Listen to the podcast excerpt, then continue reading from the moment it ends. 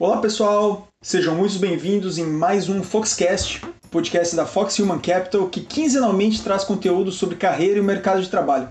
Eu sou o Ícaro Carbonari, Headhunter aqui na Fox, ao meu lado está o João Benedetti, também Headhunter aqui na Fox, e hoje é um episódio muito especial. E o nosso convidado é ele, o Felipe. Quem que é o Felipe Apolo? Por que, que você está aqui hoje? E o que, que é a Fox Human Capital? Pessoal, primeiro é muito motivo de alegria estar aqui com vocês, dividindo um pouco da, da minha experiência, falar um pouco da Fox. Eu sou não só o fundador da, da Fox, mas eu sou o pai da Sara, antes de tudo. Eu sou o marido da Lia, o filho da Dona Socorro, que teve sempre um objetivo aí de, de empreender e fazer uma coisa, um projeto bonito. E eu acho que essa é a oportunidade que eu estou aqui para poder falar sobre esse sonho, sobre esse projeto né, e falar um pouco da, da, um pouco da minha história, compartilhar com você e com todo mundo que está ouvindo. E explicando um pouco o que é a Fox. Né, a Fox é, é, é exatamente esse fruto né, desse sonho, não só meu, mas compartilhado pelo Fábio, pelo William e com os demais sócios, de fazer algo diferente dentro dessa indústria de capital humano, que sempre foi um pouco engessada, vamos colocar assim. Trazer um pouco mais de calor humano, de respeito, de empatia em projetos que possam gerar valor às empresas através de pessoas. É isso que eu acredito e por isso que eu estou aqui para conversar com vocês. Muito obrigado pelo convite, me sinto muito honrado aí de, de participar dessa iniciativa de vocês dois aí da, da Fox que, enfim, estão fazendo um trabalho brilhante. Maravilha, Paulo. Muito obrigado. É, nós também acreditamos muito nisso, né, Ícaro? Por isso que estamos aqui hoje. E é um prazer enorme também poder contar contigo nesse, nesse episódio. Que, por sinal, estamos descobrindo muitas coisas, né, Ícaro? Que a gente não sabia ainda. Com certeza. De você, do William, do Fábio, tá sendo muito legal, legal pra gente também. É, e e, e para quem não sabe, né, o Apollo trabalhou aí quase sete anos no, no mercado financeiro antes de virar Headhunter. E é uma coisa que eles têm todos em comum, né? Nenhum deles começou a carreira como Headhunter. Uh, e a gente queria saber de ti, o, o Apolo, é, se você puder nos contar um pouquinho como é que foi essa experiência de fazer essa transição uhum. e o que que te levou né, a, a fazer essa transição para virar Headhunter.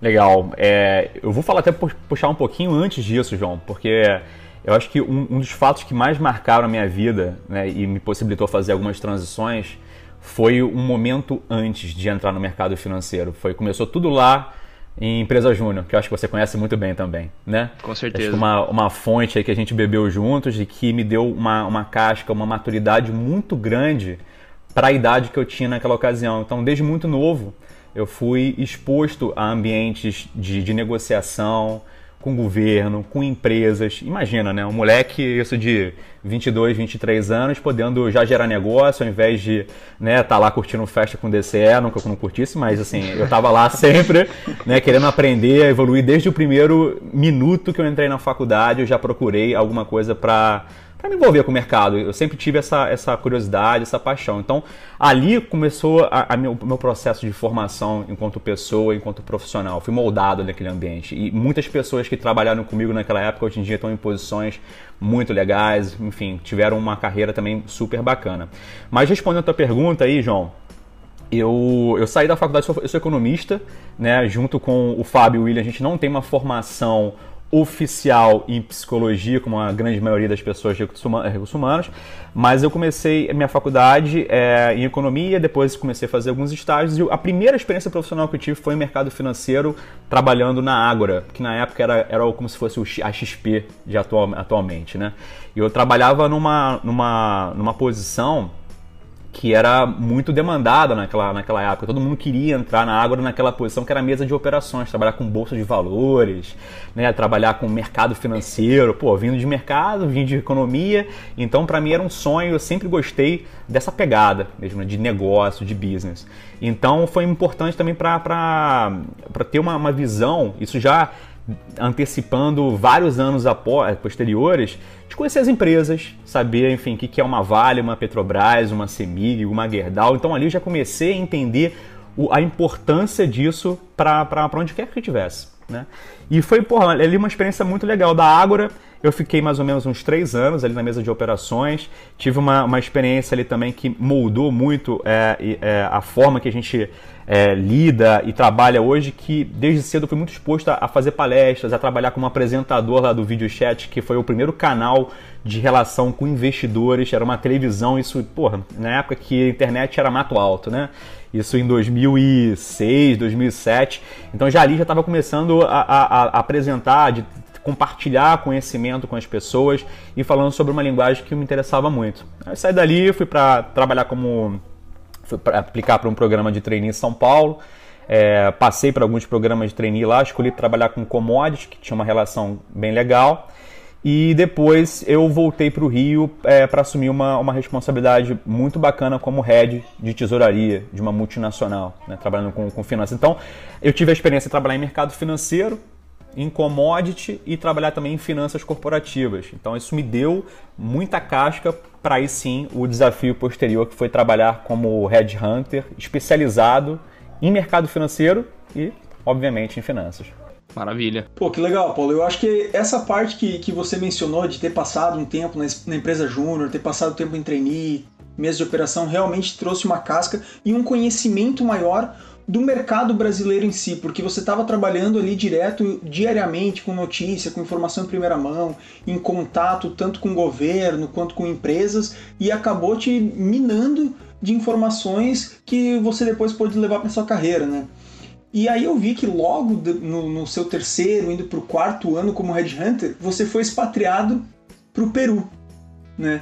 Isso. Como é, como é que foi essa experiência? Quais que foram as principais diferenças que você encontrou do mercado daqui para o mercado de lá? Cara, foi uma experiência aí, Ícaro, é, muito marcante na minha vida. Né? Porque foi, esse foi um, literalmente um dos maiores desafios que eu tive. Eu trabalhava aqui no Brasil, não falava espanhol. E, enfim, estava é, louco para ter uma oportunidade de morar fora, fosse nos Estados Unidos ou na América Latina mesmo, aí surgiu esse convite.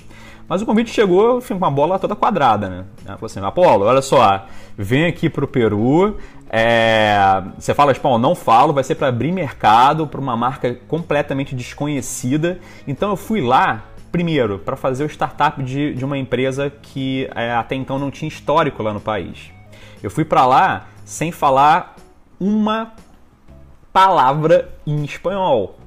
Eu fui para lá sem nunca ter, conhecido o Peru, nunca tinha tido a experiência de estar lá. E eu fui para lá também é, abrindo mão de uma posição que eu tinha, né, enquanto recrutador, muito sólida, estava super bem, para encarar de fato um desafio completamente novo.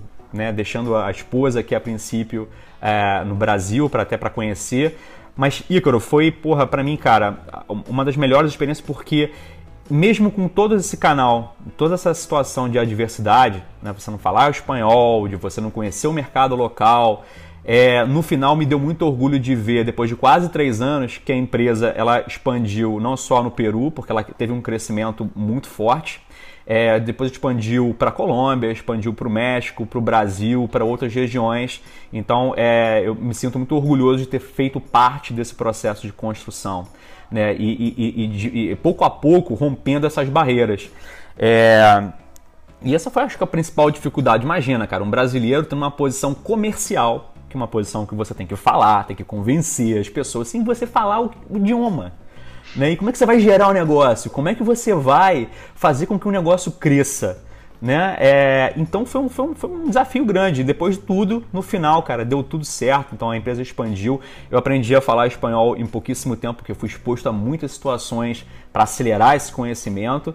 E, enfim, foi um, foi um baita desafio. E eu carrego só experiência positiva. Foi muito maravilhoso ter trabalhado lá, morado lá porque a gente tem, enfim, a gente parece que no Brasil a gente vive numa bolha dentro da América Latina, por a gente não falar espanhol, né? A gente é o uhum. único país que fala português, então a gente se coloca num patamar meio que europeu em relação a eles e uma besteirada chegando lá. A, a, a, as amizades que foram criadas, os negócios que foram gerados, a, tua, o, o teu aprofundamento, a imersão na cultura isso foi muito rico para hoje, por exemplo, como sócio da Fox, fundar a Fox e ter toda essa, essa musculatura né, de, de passar numa startup, de ralar, de cortar dobrado mesmo, de passar muito perrengue e hoje em dia falar que, porra, legal, eu, eu consegui fazer isso e consigo replicar isso em, em diversas estruturas. Então, foi incrível, incrível mesmo, Ícaro. Pô, excelente, Apolo. Eu acho então que sem essa experiência no Peru a gente não teria a Fox hoje nem o Foxcast, né? É, cara, eu acho que eu acho que sim, porque ali me deu muita condição de falar, não, poxa, é, é, eu posso, eu, eu consigo. Se eu, se eu tô dentro desse cenário de tanta dificuldade, por que, que eu não posso fazer isso no Brasil, no, no, idioma que eu conheço, nas pessoas que eu já conheço, e carregar grande parte do que eu acredito para a Fox, né, em termos de qualidade, em termos de atendimento de proximidade, né, de, de, de replicar as melhores práticas. E, enfim, as coisas estão sendo bebidas nessa fonte aí, cara. Perfeito.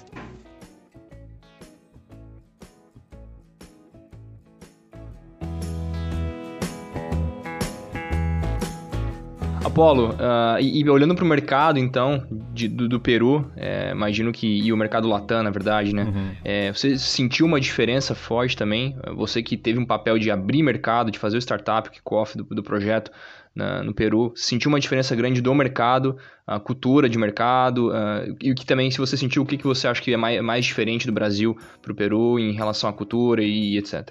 Ah, primeiro que eu esperava um mercado um pouco mais é, receptivo. E aí eu percebi que o, o, Peru, o Chile, Colômbia, se você não for local, você vai ter mais dificuldades ainda porque você não tem uma uhum. rede de contato, de conexões já estabelecida. Então, isso eu vi como uma, uma característica. Agora, falando sobre mercado em específico, João, é, é um, é, cada mercado tem a sua peculiaridade. Né? O Brasil tem uma, uma pluralidade de, de segmentos, né? de serviços, telecom, que lá no Peru, por ter uma infraestrutura um pouco é, é, abaixo do Brasil, né, em termos de, de PIB, de tudo isso, era um mercado muito concentrado em commodity. Então você tinha muito ali a agricultura uhum. muito forte, mineração muito forte. Então são segmentos aos quais eu nunca tinha sido exposto enquanto estava aqui no Brasil. Então eu tive que aprender muita coisa. Eu tive que quebrar a cara, estudar muito, me relacionar com bastante gente para poder entender como é que funcionava a dinâmica no Peru, em Lima específico, que é o que é onde mais demandava, né? Então essa acho que é, é a principal é, é, diferença. E a comunidade lá que eu falei é muito fechada. Aqui o brasileiro acho que ele é mais receptivo, uhum. então a gente vai esperando sempre. Poxa, na América Latina eu acho que o pessoal vai ter a mesma, né, o mesmo jogo de cintura, a mesma coisa assim, de querer ser Sim. amigo e tal. Lá eu já senti uma certa como eu posso dizer para vocês, assim, uma certa uma restrição assim sobre o gringo, né? Sobre uma, uma pessoa que está uhum. chegando. É, e eu acho que aqui no Brasil as pessoas, os gringos são, são tem, tem um pouco mais de, de, de receptividade, vamos colocar assim. É, eu vejo que se já é difícil assim pra gente, né, fazer o, o kickoff em, em, um, em, uma cidade, um estado que você não tem contatos, se já é difícil, né, imagina em outro país. Uhum. Ainda mais com uma cultura um pouco mais fechada, então deve ser realmente um, um desafio bem grande. Pô, você, é, você é carioca, né, Apolo? Tu conhece bem do, do mercado nacional, mercado latam, e liderou aí, lidera ainda o braço da, da Fox People né, por um bom tempo, tocou, desenvolveu junto o processo de transição de carreira e o, o nosso curso de transição de carreira online também, no né, contrato seu próximo chefe. Entendendo, assim, um pouco do, da situação atual do, do mercado, né, do cenário aí em 2020 e, e daqui para frente, né, com, com uma visão de Headhunter, Apolo. Como é que você vê assim a realidade do Brasil hoje para quem busca novas posições e também para quem está procurando uma transição de carreira? João, é, ótima pergunta. É, aqui na Fox a gente está bem otimista em relação ao que vai vir. Né? O que já passou, todo mundo já sabe, né? em função de cenário de pandemia e etc. Mas aqui eu levo um, ponto muito importante, não só a visão do headhunter, mas a visão do empreendedor. Que que, como é que funciona o mercado em si? Né? E eu falo isso muito nas conversas que eu tenho com a turma de, de investimento, com, com private equity.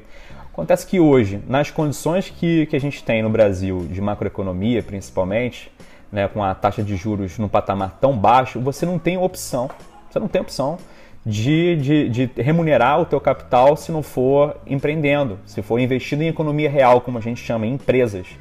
Então, quem tem, por exemplo, um empreendedor né, que tem hoje vontade de expandir, ele não vai colocar na poupança porque ele não vai conseguir remunerar o seu capital. Então ele vai precisar, enfim, expandir a operação.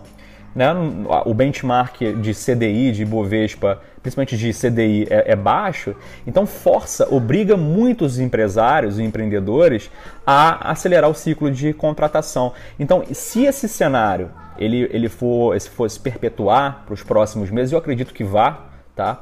Eu acho que a gente vai ter uma, não uma retomada é, completa, porque eu acho que é, muitas empresas realmente foram muito golpeadas pela, pela crise, mas não vai, como não vai ter alternativa, muitas empresas vão recorrer a novos projetos, a, a Greenfields, a Brownfields. Então, eu vejo, João, aí para os próximos seis meses, um ano, uma recuperação lenta, porém recuperação.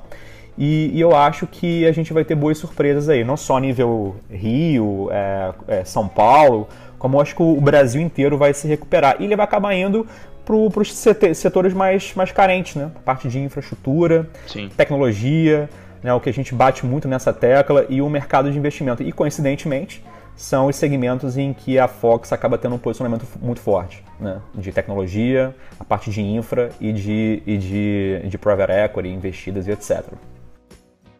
Perfeito, Apolo. É, cara, pegando um ganchinho do que, do que você falou, desse cenário otimista e até do que o, o, o João mencionou antes, que você ajudou a desenhar o programa, o contrato do seu próximo chefe, que é o nosso uhum. programa de transição de carreira, a gente vê que a demanda por esse cenário otimista vai aumentar.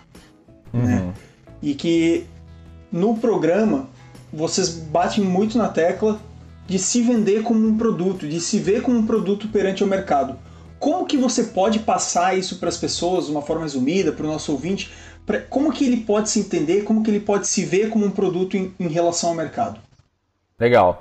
É, isso é um pouco também da, da forma que a gente construiu e concebeu a Fox, né, Ícaro? Porque a gente quer sempre desconstruir um pouco essa imagem romantizada das pessoas e, e, e, e propor um choque de realidade. Não adianta nada a gente florear o, o, o, cenário, enfeitar o pavão, sabendo que o mercado funciona de uma determinada forma. Então, a principal, é, é, a principal objetivo, posicionamento nosso foi o seguinte, cara, primeiro, você tem que ter a, consciência de que você não é bom para todo e qualquer tipo de mercado. Primeiro ponto. Tá? É, e eu acho que é um erro que as pessoas incorrem muito de achar que é, é, apostar na transversalidade dos, dos perfis. Né? Falar, ah, eu, eu funciono para o segmento X, Y funcionam para todos. Não. Você funciona para aquilo que você consegue resolver e dar uma, uma solução prática, a dor que você consegue alcançar. Né? Então, se a pessoa não tiver essa percepção de onde que ela gera valor, ela vai ter dificuldade dentro de um processo de transição. Né? É, e aí eu acho importante você ter essa concepção de transformar eu, Apolo, você, Ícaro, João e todos nós que estão, todas as pessoas que estão escutando a gente, que nós todos, pessoal, somos um produto. Né? E, e, e, e sendo um produto, a gente precisa se vender. Então, quem não começar a desenvolver habilidades comerciais vai encontrar muita dificuldade na hora de se diferenciar de outros candidatos no futuro, porque essa é uma competência que vai ser exigida. A comunicação, a capacidade de, de você transformar coisas muito complexas em algo mais simples, né, de você saber vender, passar a mensagem. Então isso vai depender se a pessoa for do back-office ou se a pessoa já estiver inserida numa parte comercial, mas isso é uma característica que vai permear por toda a cadeia hierárquica de posições no mercado. Então, é, sobre esses conceitos de você achar que você não é bom para tudo e que você precisa ter uma, uma, uma visão né, de caramba, onde que eu posso gerar valor? Que problema eu consigo resolver? É aí que você vai começar a se diferenciar das pessoas que, enfim, vocês sabem como, como é que são, né, pessoal? É, uhum. enviam currículo para todo mundo, é, não personalizam mensagens, é, fazem, fazem, enfim, postulações que às vezes não fazem o menor sentido. Então, é, essa é a, é a principal pegada aí dentro de, desse processo de transição de carreira aí, Cro. Perfeito, Apolo. Eu acho que isso até remete a um, a um tema que a gente falou, não foi nem combinado, né? Mas a um tema que a gente falou nos episódios passados, né, João? De focar muito na empregabilidade, de se ver uhum. em uma área e como você pode ser o melhor dentro dessa área, dentro desse, desse segmento que você atua. E não tentar tirar para todo lado, disparar currículo ou disparar abordagem, né? Exatamente, exatamente, Icro. Exatamente isso.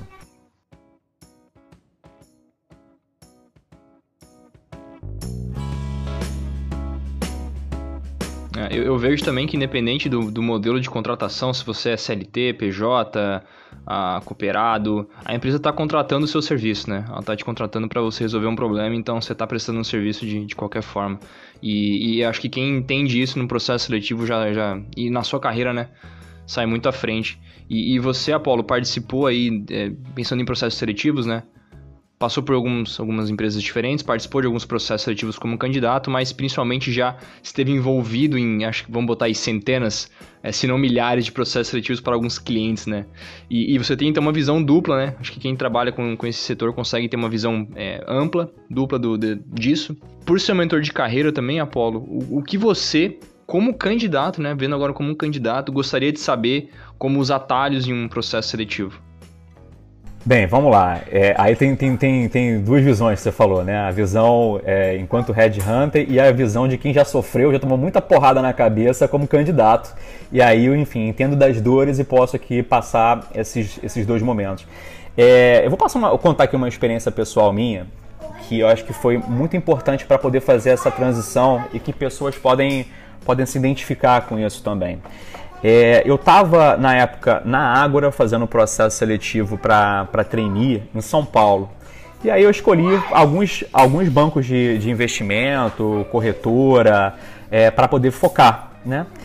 Só que, chegando num determinado processo, que era o que mais queria, era um processo de um banco de investimento gringo, cheguei na final, fui lá, porra, é, é, eram mais ou menos 30 mil inscritos e na rodada final foram selecionados 20, os 20 melhores.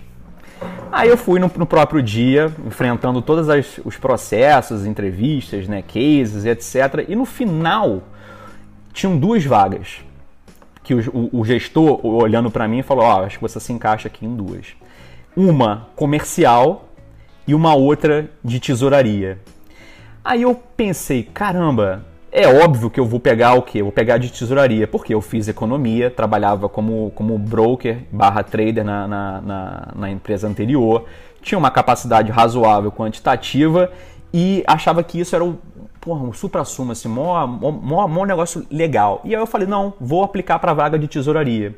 Chegou no final, eu perdi eu perdi, não fui selecionado para essa oportunidade. Mas por que, que eu não fui selecionado para essa oportunidade? Não é porque ela era bom, ruim, nem nada, mas porque eu, naquele momento, eu não tinha dimensão do que, que era uma posição de tesouraria. Então, você entrar num processo seletivo sem saber o que você está postulando é um erro que eu ainda vejo não só em posições júniores, mas posições seniors também.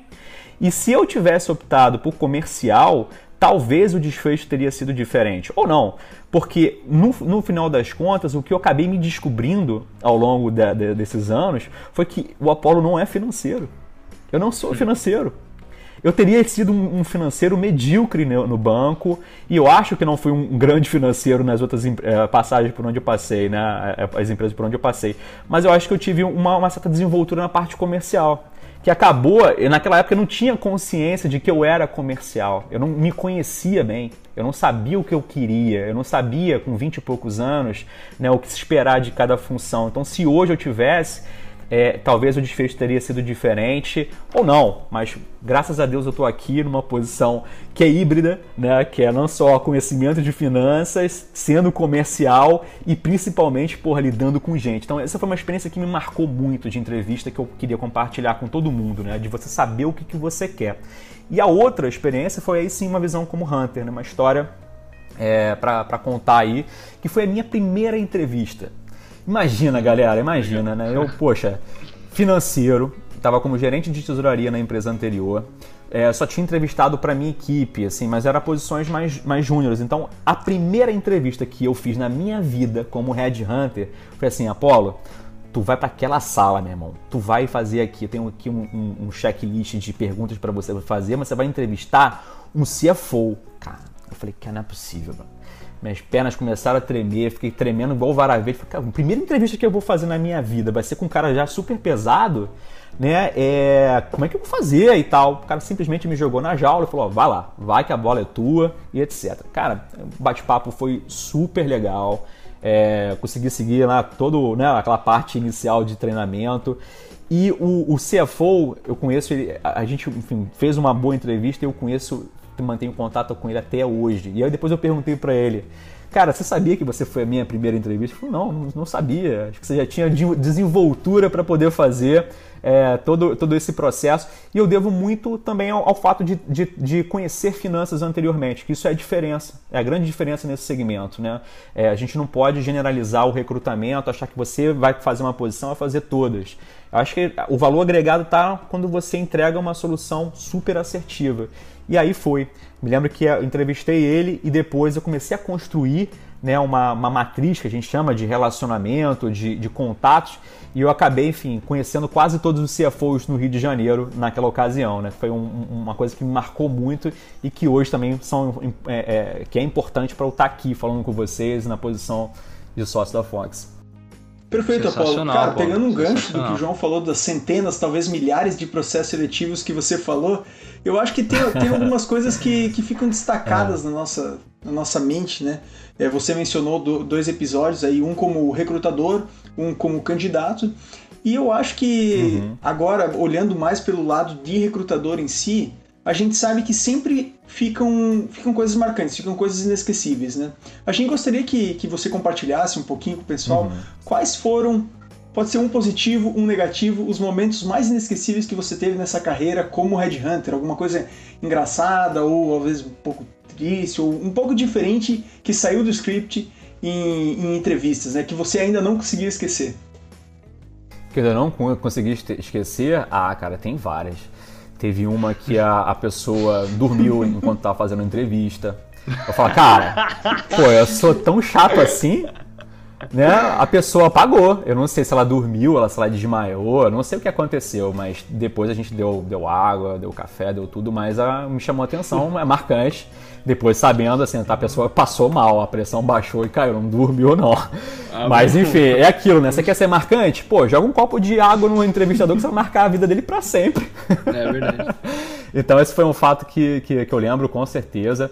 Mas tiveram vários episódios, né? Vários, vários episódios. Lembro de, de casos em que eu entrevistei pessoas, né? Há, sei lá, oito anos atrás em posições júniores e que hoje estão em posições de presidente que são, são clientes nossos. Então é a questão de, de, de, relacionamento, como é que você consegue manter ele ao longo do tempo. Então são várias histórias que, que são né, somadas nesse período e que, que tornam essa experiência tão rica. Ouvir história é muito legal, né, pessoal? É um privilégio você estar tá numa sala de entrevista e poder escutar uma pessoa, né, saber o que, que ela gosta, o que, que ela fez, como é que ela fez para resolver.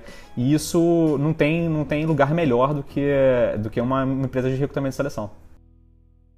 Sim, perfeito. Cara, é, é até um, uma dica que eu sigo desde que eu entrei nesse, nesse, nesse meio, né? Que toda entrevista é uma, é uma oportunidade para te aprender, independente se você está é, sendo entrevistado ou sendo candidato. Opa, com então, certeza.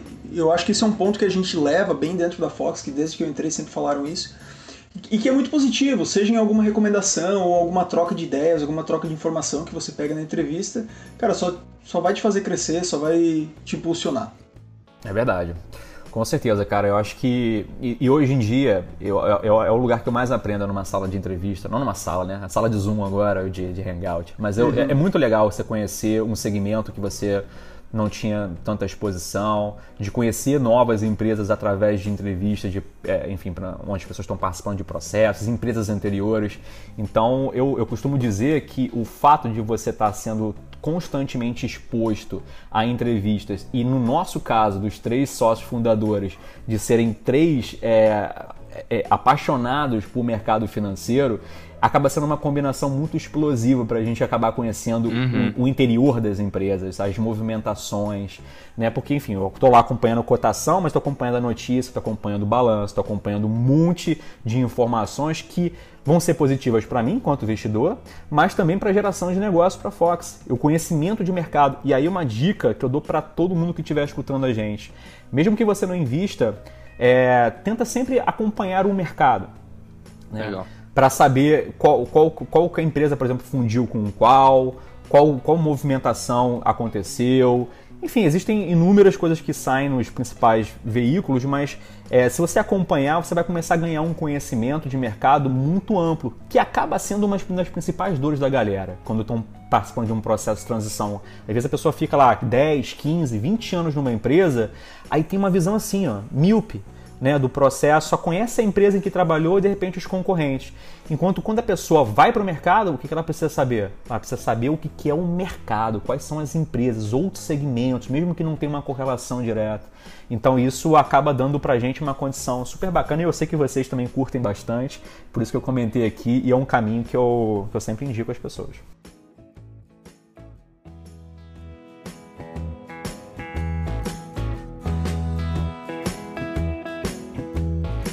Certeza. Eu acho que isso é até algo que o, que o William mencionou no primeiro. E algo que você mencionou, acredito que vocês não tenham se falado. Não. E algo que a gente pensa dentro, pensa eu, penso, eu converso com o João, a gente troca ideia, converso com vocês. Então, eu acho que é algo que realmente tem que ser difundido, essa ideia, não necessariamente o investimento em Isso. si, mas o entendimento de mercado, né? Porque, como você falou, é um diferencial de entrevista, é um diferencial de processo em si. Com certeza. E aí é, é o que a gente mais vê, né? Ainda vocês devem ver isso bastante. Quando, pô, o cara tá numa entrevista. O que, que você espera de um cara que está numa entrevista? Que ele saiba minimamente o que, que é a empresa, né? que tenha feito o dever de casa. E aí as pessoas simplesmente não fazem. É, é, é, é um absurdo hoje, em 2020, com tanta informação gratuita, disponível, a pessoa sabendo qual é a empresa, não buscar esse tipo de informação que vai ser um diferencial para ela.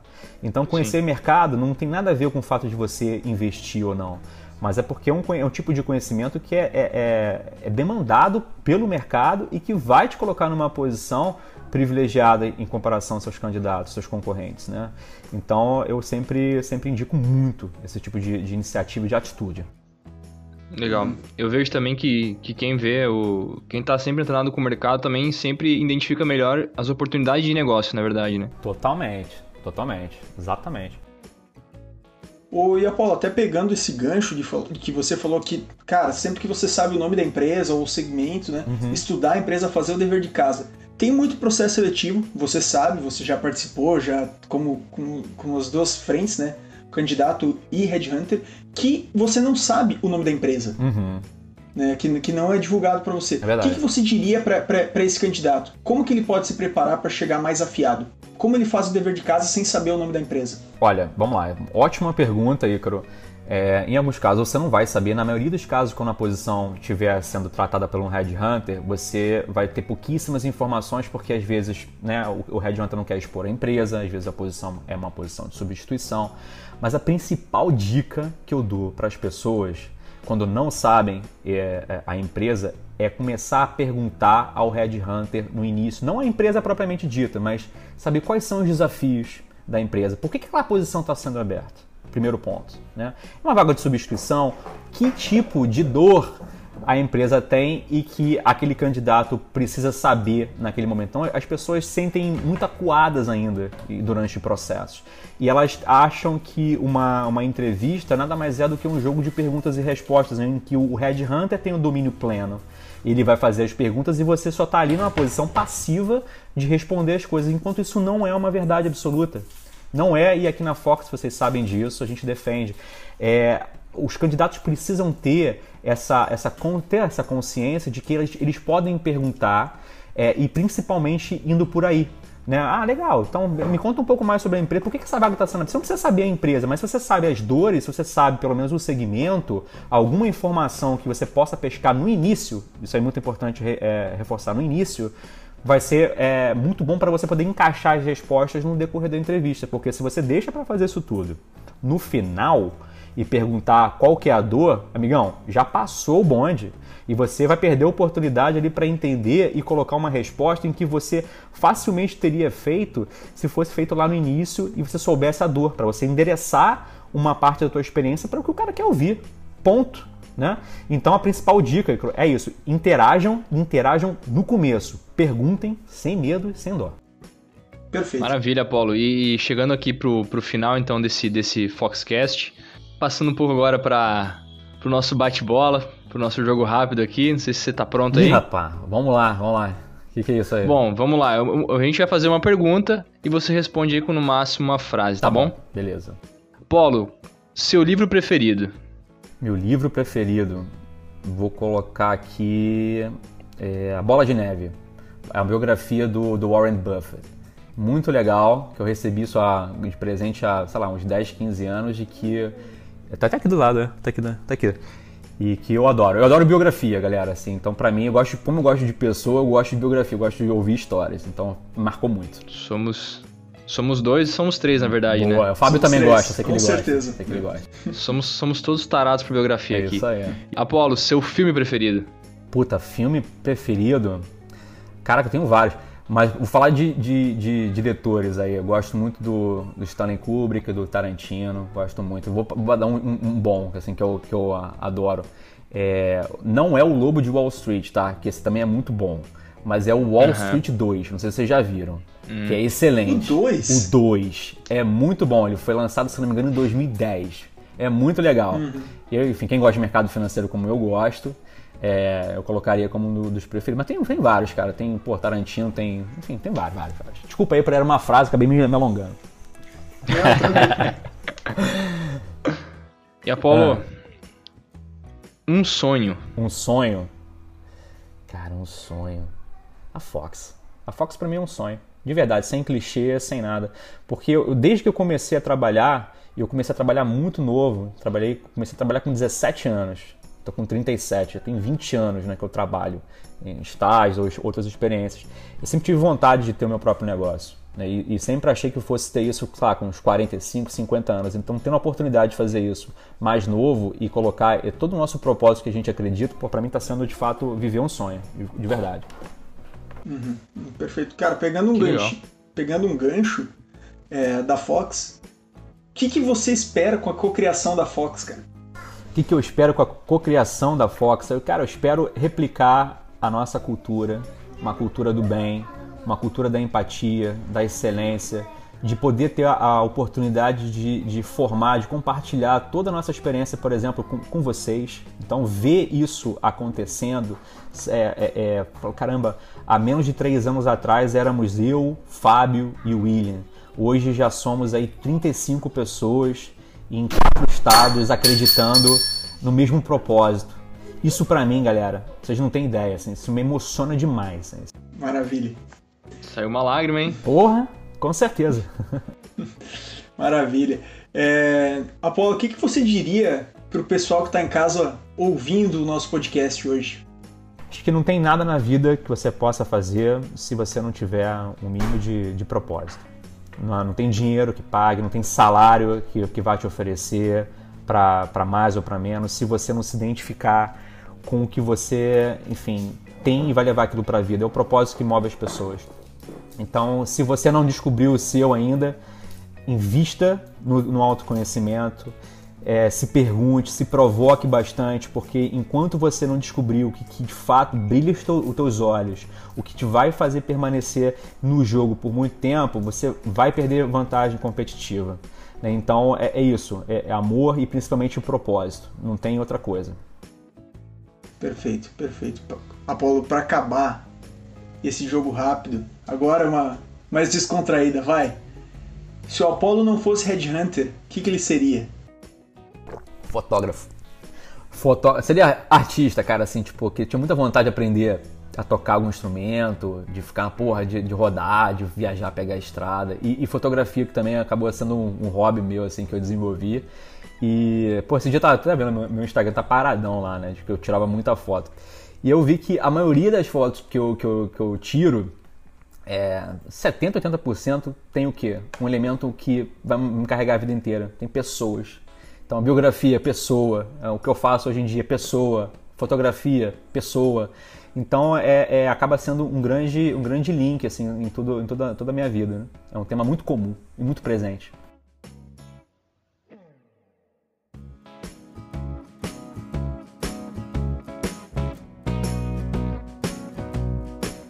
Apolo, cara, a gente queria agradecer imensamente a tua presença aqui hoje no Foxcast. Foi um prazer mesmo. E quem sabe a gente pode gravar mais vezes, né? Fazer um, um, compilado, às vezes se o pessoal quiser, se o pessoal deixar aí no comentário, sugerir, a gente pode fazer, quem sabe, um episódio direcionado para o mercado financeiro, recrutamento no mercado financeiro, que eu sei que os sócios, os, os, três sócios gostam muito, vocês têm conexões, trazer alguém legal aí. E vamos, vamos colocar nas sugestões, nos comentários. João, considerações finais? Bom, só queria agradecer mais uma vez então a, presença aí do, do Apolo. É, com certeza esperamos contar contigo novamente no, no nosso Foxcast aqui, Apolo, uh, seja para falar sobre mercado financeiro e principalmente para falar sobre transição de carreira. Você que é uma das referências nacionais hoje em transição de carreira, né? Que por muito tempo aí foi o ponto focal do nosso programa de transição de carreira da Fox, do braço da Fox People. Pedir pro pessoal então seguir a gente no LinkedIn, tá? Podem seguir lá o Ícaro Carbonari, Felipe Apolo e João Henrique Benedetti. Uh, agradecer a audiência de todos vocês. E até o próximo Foxcast e Apolo, mensagem final. Só agradecer, galera. Muito obrigado pelo convite. Muito orgulhoso de participar desse processo. E a gente se encontra com certeza aí em, em próximas oportunidades. Foi, foi, um, foi um prazer estar com vocês. Obrigado. Somos Fox. Pode contar com a gente.